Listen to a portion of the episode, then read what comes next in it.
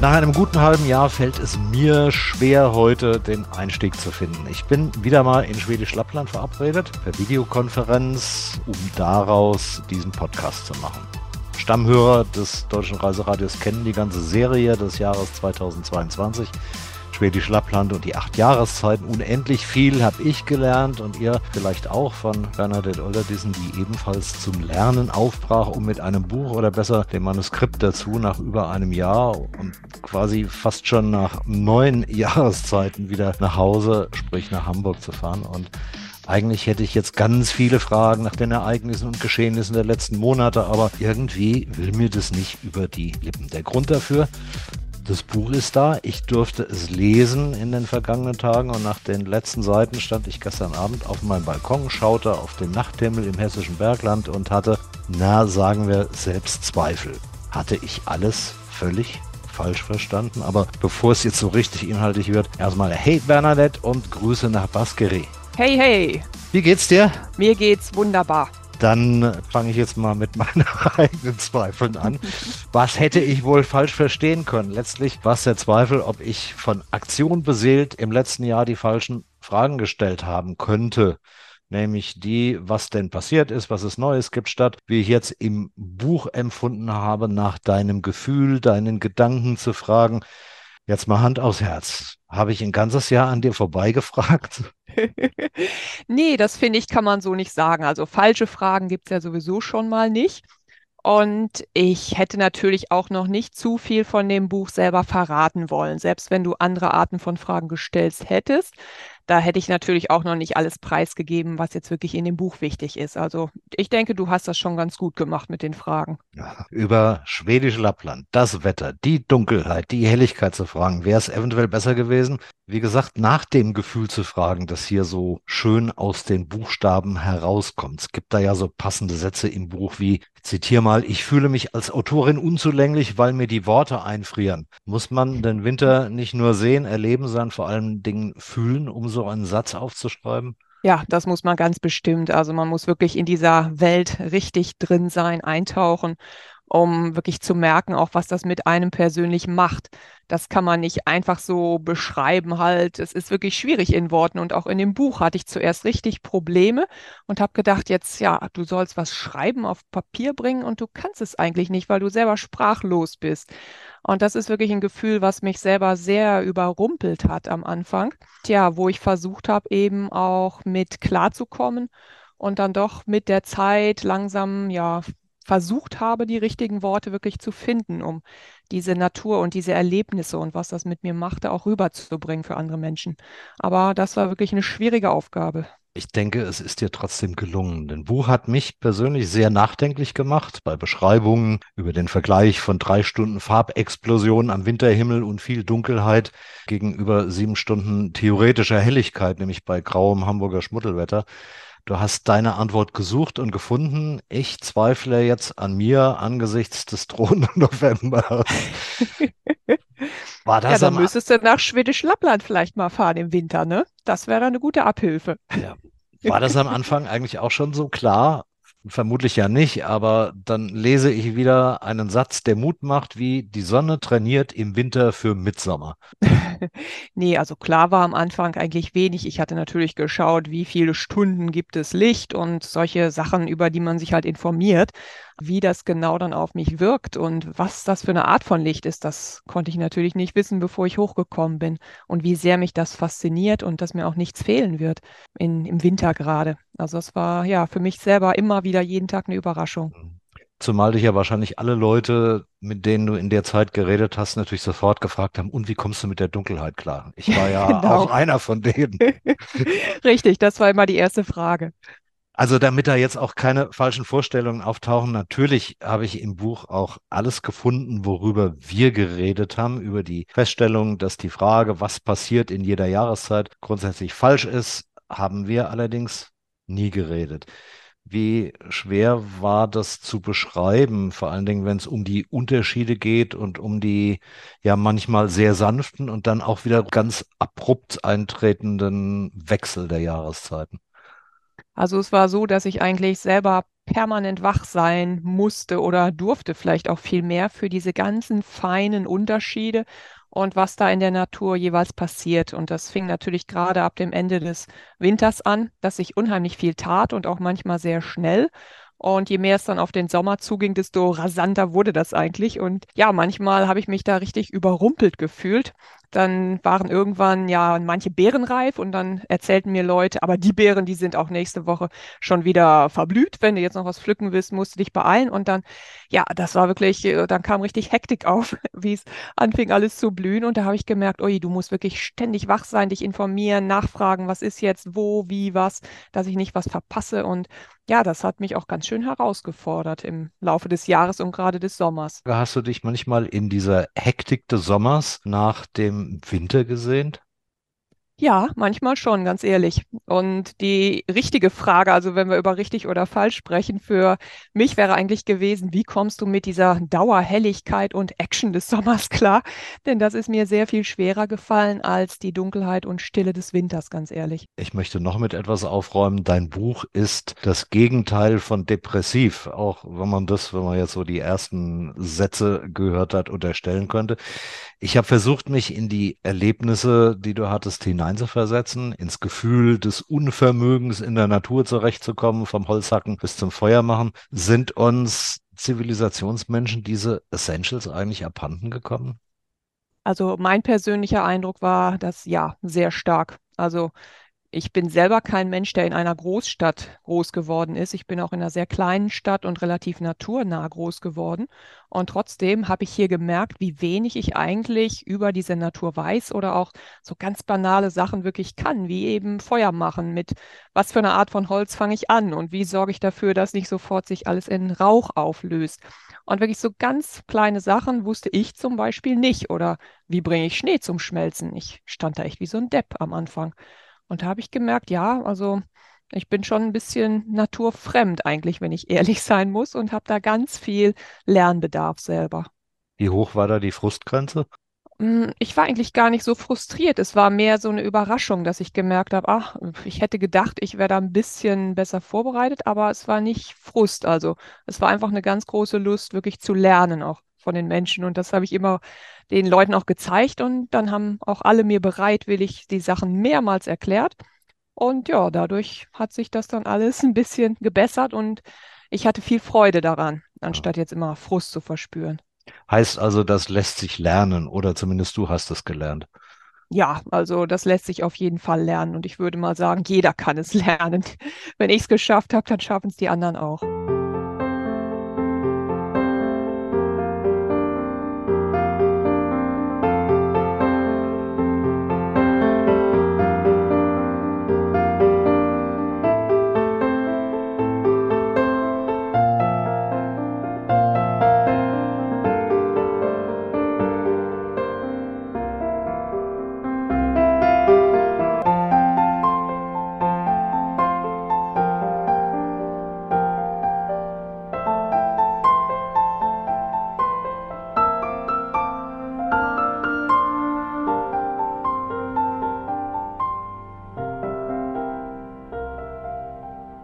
Jetzt gehen wir mal so ein bisschen in die Schreiberwerkstatt. Wie hast du geschrieben, am Buch gearbeitet? Denn ja, irgendwie passt das ja nicht in Schubladen, was vielleicht ja auch mit den, in den Verhandlungen mit dem Verlag nicht so ganz einfach war. Das ist kein Sachbuch, das ist kein Roman, das ist kein Tagebuch, das ist kein Ratgeber, es ist kein Erfahrungsbericht, sondern eigentlich von allem etwas. Äh, ist das ein Problem? Also für mich erstmal nicht.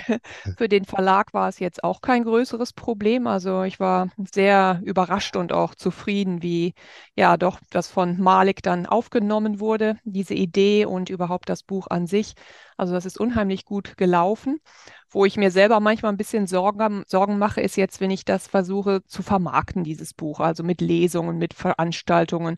Wo passt das genau rein? Es ist jetzt nicht ein spezielles Reisethema, wo man sagen kann, ja, ich gehe jetzt auf eine Reiseveranstaltung und bei Re Reise erwarten auch die Leute oft eher so Action. Also jetzt Through-Hikers zum Beispiel, ne? Tausende von Kilometern wandern und Action und irgendwo auf dem Zahnfleisch ankommen oder den Himalaya äh, barfuß erwandern, also so extremere Sachen, was ja auch alles total spannend ist. Aber ja, mein Buch passt da nicht so richtig rein und Deswegen muss ich noch so ein bisschen überlegen, wo kann ich das am besten an Leute bringen und was für eine Zielgruppe genau finde ich wo. Das sind so die Themen, die jetzt mir im Kopf gerade rumschwirren. Also mir fällt gerade dazu ein, zumindest bei den inzwischen ja immer stärker wachsenden Fans des Landes Schweden oder von Skandinavien insgesamt, dürftest du einen Nerv treffen, weil jeder, der irgendwann und auch irgendwo, gleich ob im Süden oder ganz im Norden, im Norden vielleicht extremer, nun in der skandinavischen Natur gestanden hat, den muss das, was du geschrieben hast, doch eigentlich berühren. Ja, also ich habe auch manche Leute wirklich schon gesprochen, die selber schon hier oben im Norden waren oder öfter auch hier in Urlaub herfahren.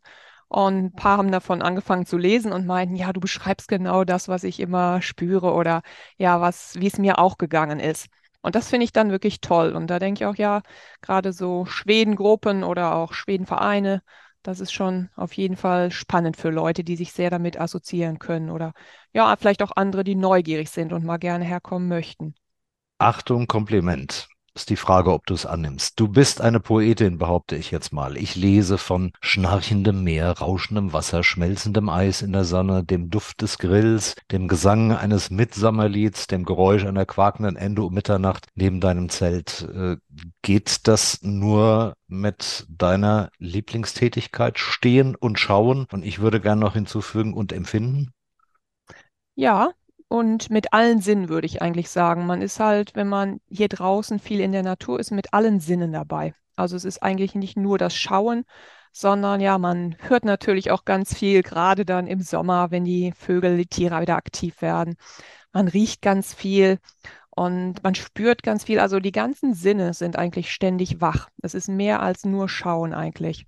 Ja, und ich glaube, wenn man jetzt mal das Beispiel mit dem Zelt nimmt, um das die Ente herumgekreist ist, spielen ja gleichzeitig auch noch andere Empfindungen mit eine Rolle.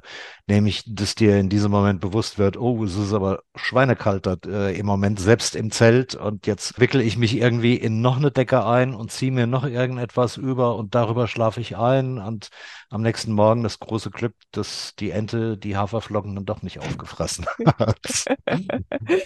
genau, sowas gehört halt auch alles dazu. Also ich habe schon oft sehr gefroren, muss ich sagen. Habe dann mit der Zeit gelernt, ja, das besser zu handeln, indem ich mir die richtigen Klamotten angeschafft habe oder auch ja einen dickeren Schlafsack und verschiedene Sachen. Also man lernt einfach auch mit der Zeit und die nicht so angenehmen Empfindungen schaut man dann eben ja, wie kann ich besser noch mit damit umgehen mit dieser Natur und mit dieser Kälte zum Teil. Was brauche ich noch? Was haben die Menschen hier, um ja damit zu leben und auch trotzdem draußen zu sein? Da habe ich sehr viel gelernt mit der Zeit.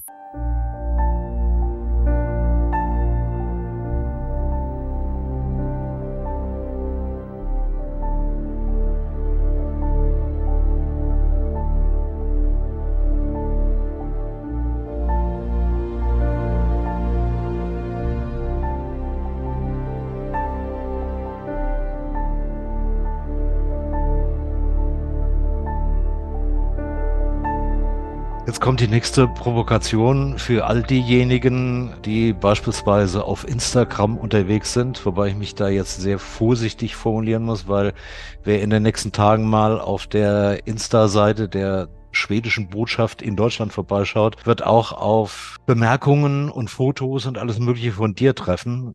Wie war das mit Erfahrungen Beispielsweise, da äh, ist es mir aufgefallen, das Eis aufbrechen zu sehen, so im beginnenden Frühling und erstmal das Bedürfnis zu haben, das ist vielleicht ganz zivilisationsgeprägt, oh ja, da mache ich einen tollen Post und dann festzustellen, ups, die Natur hat keine Lust auf Social Media, Quatsch, schreibst du, weil das Eis ist schon weg. Ja, da wurde mir halt mal wieder sehr klar einfach, wie albern wir Menschen eigentlich manchmal sind. Ne? Und ich bin ganz ehrlich kein riesiger Fan von Social Media, bin ich noch nie gewesen. Aber um natürlich ein bisschen Stimmung für das Buch zu machen und meine Erlebnisse zu teilen, habe ich sie natürlich genutzt. Ist ja auch praktisch in, auf der anderen Seite. Aber da habe ich echt gedacht, also das ist so richtig typisch, da ja, zeigt mir die Natur eigentlich den Stinkefinger und sagt, du willst hier schöne Bilder machen oder Videos, wie du auf einer Eisscholle sitzt. Nö, habe ich keine Lust drauf. Ja, und da war wirklich kein Stück Eis mehr auf dem Meer den Tag, wo ich rausgefahren bin hier mit einem Kumpel mit dem Boot. Und da habe ich gedacht, na gut, das ist so, ne? Man hat als Mensch ja eigentlich überhaupt keine Kontrolle in solchen Sachen. Die Natur macht, was sie will. Und dass ich dann keine Fotos und Videos hatte, wie ich wollte, dann hatte ich halt Pech gehabt. Aber das war für mich eigentlich eine richtig schöne so Bestätigung. Ja, wir Menschen sind einfach ziemlich albern doch manchmal. Müsste ja eigentlich auch eine Provokation für alle Influencer dieser Welt sein. Denn deren Welt steht ja jetzt bei so einer Äußerung eigentlich auf dem Kopf ja, ich glaube, für Ins Influencer wäre das vielleicht nicht ganz so das richtige Ziel hier. Oder ja, die müssten sich halt ein bisschen anpassen an das, was geht gerade oder nicht. Ich behaupte mal, dass der Satz raus aus der Komfortzone, der ja in solchen Abenteuergeschichten immer gerne zitiert wird, ebenfalls eigentlich nicht zutrifft. Denn du hast sie zwar verlassen, dafür aber einen viel essentielleren Komfort erfahren. Ist Wärme nicht nur die Frage eines Thermometers, sondern auch der Menschen, die dich umgeben? Ja, ganz besonders. Und das habe ich eben von Anfang an hier gespürt, dass ich sofort so herzlich aufgenommen wurde in diesem Dorf Bordscherschness oder kurz Baskeri. Und ja, ich habe jetzt so viele richtig gute Freunde hier gefunden und habe eigentlich kaum einen Abend mal Zeit, vor der Glotze zu sitzen und für mich allein zu sein, weil ich immer irgendwo eingeladen bin und die Leute wollen was mit mir machen und sind schon ganz traurig, wenn ich wieder zurückfahre und freuen sich dann, wenn ich wiederkomme. Und ja, das ist wirklich eine ganz große Wärme und Herzlichkeit, die für mich jetzt neu war. Und ich sage manchmal sogar, ich habe hier eine neue Familie gefunden. Und das ist schon was ganz, ganz Besonderes und womit ich überhaupt nicht gerechnet hatte. Und es ist ja auch hier so, man kann eigentlich in jedes Haus reingehen, spontan, muss ich nicht äh, fünf Tage vorher anmelden zu einem bestimmten Zeitpunkt. Einfach mal klopfen, hey, und wie geht's und hast Zeit? Und wenn eben nicht, dann geht man wieder und meistens kriegt man trotzdem Kanelbüller, also eine Zimtschnecke und einen Kaffee. Also ja, das ist einfach hier so offen. Die logische Anschlussfrage, du bist im März nach Deutschland zurück und warst fast vier Monate nun nicht in Botscherschnis. Wie war die Rückkehr? Ja, da war ich zuerst auch sehr gespannt, weil ich dachte, hm, vielleicht fühle ich mich ja gar nicht mehr so zu Hause da und vielleicht will ich das auch nicht mehr mit dem Leben zwischen Bortschirschness und Hamburg. Und dann kam ich aber rein in diese sieben Kilometer lange Einfahrt von der Hauptstraße ins Dorf und es war sofort ein absolutes Nachhausekommen. Und ich war hier und die Menschen haben mich so herzlich begrüßt. Es war, als wäre ich nie weg gewesen. Und da habe ich wieder mal die Bestätigung gefunden, ja, es ist mein zweites Zuhause, es ist meine zweite Heimat und das wird sich auch sehr wahrscheinlich nicht mehr ändern. Und es war wirklich unheimlich schön, wieder hier zu sein. Ist das eine Erfahrung, die man eher in einem kleinen Dorf macht als in einer Stadt? Das glaube ich ja, weil in der Stadt ist dafür eigentlich kein Raum für so viel Gemeinschaft auch, denke ich. Die Leute leben viel anonymer. Man ist viel mehr auch auf sein eigenes Leben bezogen. Man interessiert sich nicht so sehr für die anderen. Also in dem Mehrfamilienhaus mit acht Familien, wo ich jetzt zum Beispiel wohne in Hamburg, da kenne ich noch nicht mal wirklich die nächsten Nachbarn. Man grüßt sich und das war's. Aber wenn ich da jetzt vor der Tür stehen würde und sagen, hey, äh, willst du mal einen Kaffee trinken mit mir, da würden die, glaube ich, ganz schön komisch gucken. Das ist einfach nicht normal. Und hier dadurch, dass es nicht so viele Menschen gibt und man doch mehr auch aufeinander angewiesen ist, da ist das eben ganz anders und ganz natürlich auch ja, zusammen zu sein, miteinander zu sprechen und ein bisschen über die anderen wissen zu wollen.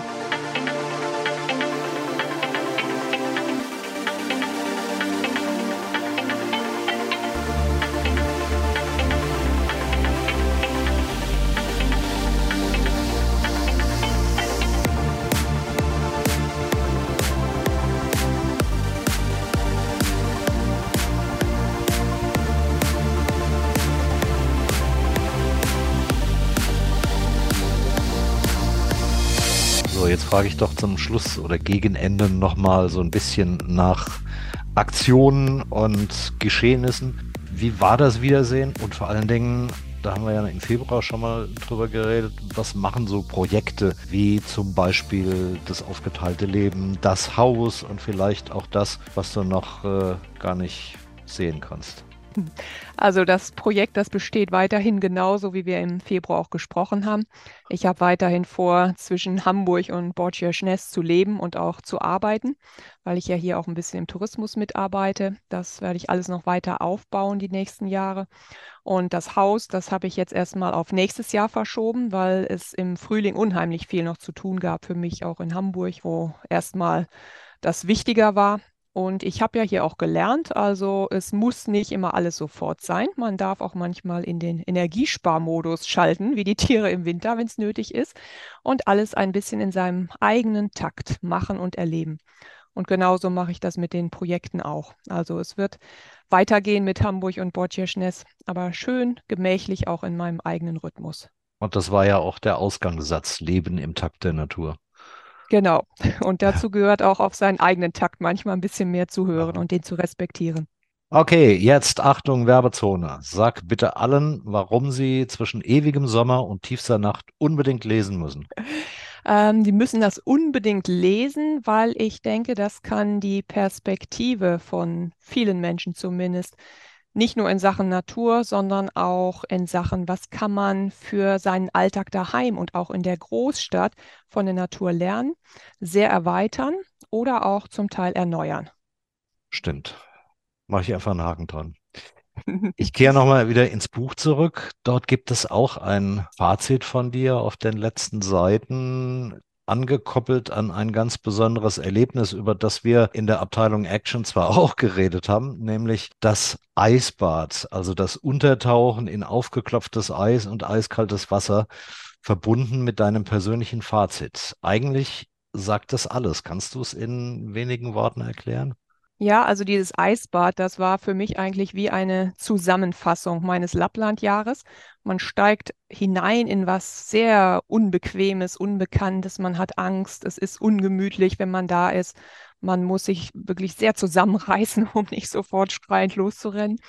Aber wenn man es dann gemacht hat und sich darauf einlässt und lernt, damit umzugehen und sich anzupassen, dann ist es eigentlich das schönste Gefühl der Welt und man kommt daraus hervor und denkt, ja, ich fühle mich wie ein neuer Mensch und ich bin stark und schaffe auch alles. Und dieser Gedanke, das war für mich ja wie so ein Hoffnungsanker, der mir auch immer noch hilft, gerade in schweren Zeiten jetzt, mich daran zu erinnern und Kraft daraus zu schöpfen. Ich weiß das jetzt auch allerspätestens nach dem Lesen des Buchs und bei meinem Blick gestern Abend in den Nachthimmel. Das Werk kostet 18 Euro, ist im Malik Verlag erschienen, dort direkt bestellbar. Link ist natürlich auf der Reiseradio-Website, aber natürlich auch über andere Online-Kanäle äh, und natürlich im Buchhandel erhältlich. Und für alle, die nur mal schnuppern wollen, gibt es natürlich auch noch den Reiseführer zur Gegend. Vielleicht noch äh, ein kurzer Satz, weil da stehen ja nun wirklich ganz praktische Tipps drin. Ja, genau. Also 50 praktische Tipps zu Schwedisch Lappland. Das habe ich noch neben dem großen Buch über die acht Jahreszeiten geschrieben. Und das ist jetzt schon seit äh, Ende März auf dem Markt. Ne? Ja, oder Anfang April, irgendwie so um die Drehe. Verkauft sich gut? Ja, das ist schon in der zweiten Auflage jetzt. Na, ist doch klasse. Dann werden wir jetzt mal alles dafür tun, dass das Buch zwischen dem ewigen Sommer und der tiefsten Nacht auch bald eine zweite Auflage erfährt. Wie lange bleibst du noch in deiner zweiten Heimat? Ich darf das ja jetzt sagen nach deiner Bestätigung. Also leider muss ich schon am Sonntag jetzt wieder los. Ich war jetzt dann sechs Wochen hier und fahre dann Sonntag los Richtung Südschweden und plane aber schon im Winter wieder zu kommen, Dezember oder Januar. Naja, aber zumindest nicht gleich raus aus äh, dem schwedischen Lebensgefühl. In dem Sinne, denke ich mal, hab einen schönen Herbst, Sommer und Herbst dann ja wahrscheinlich vor Ort nicht mehr. Vielleicht ist unserer ja dieses Jahr von goldenem Oktober beseelt. Ja, hoffen wir mal. In diesem Sinne, hey Dor, Dankeschön. Hey Dor, danke.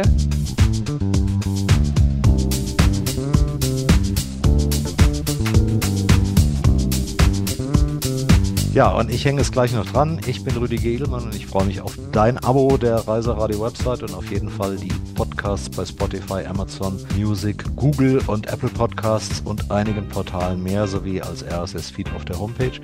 Infos über neue Stories gibt es regelmäßig. Da sind wir wieder bei Facebook, Insta, Twitter, AKX und auch sonst in der Social-Media-Landschaft. Obwohl ich mir vorgenommen habe, das soziale Gedöns nicht mehr so eng zu sehen oder gar auch wichtig zu nehmen, schaut mal rein, dann erfahrt ihr immer, wenn es bei uns was Neues gibt.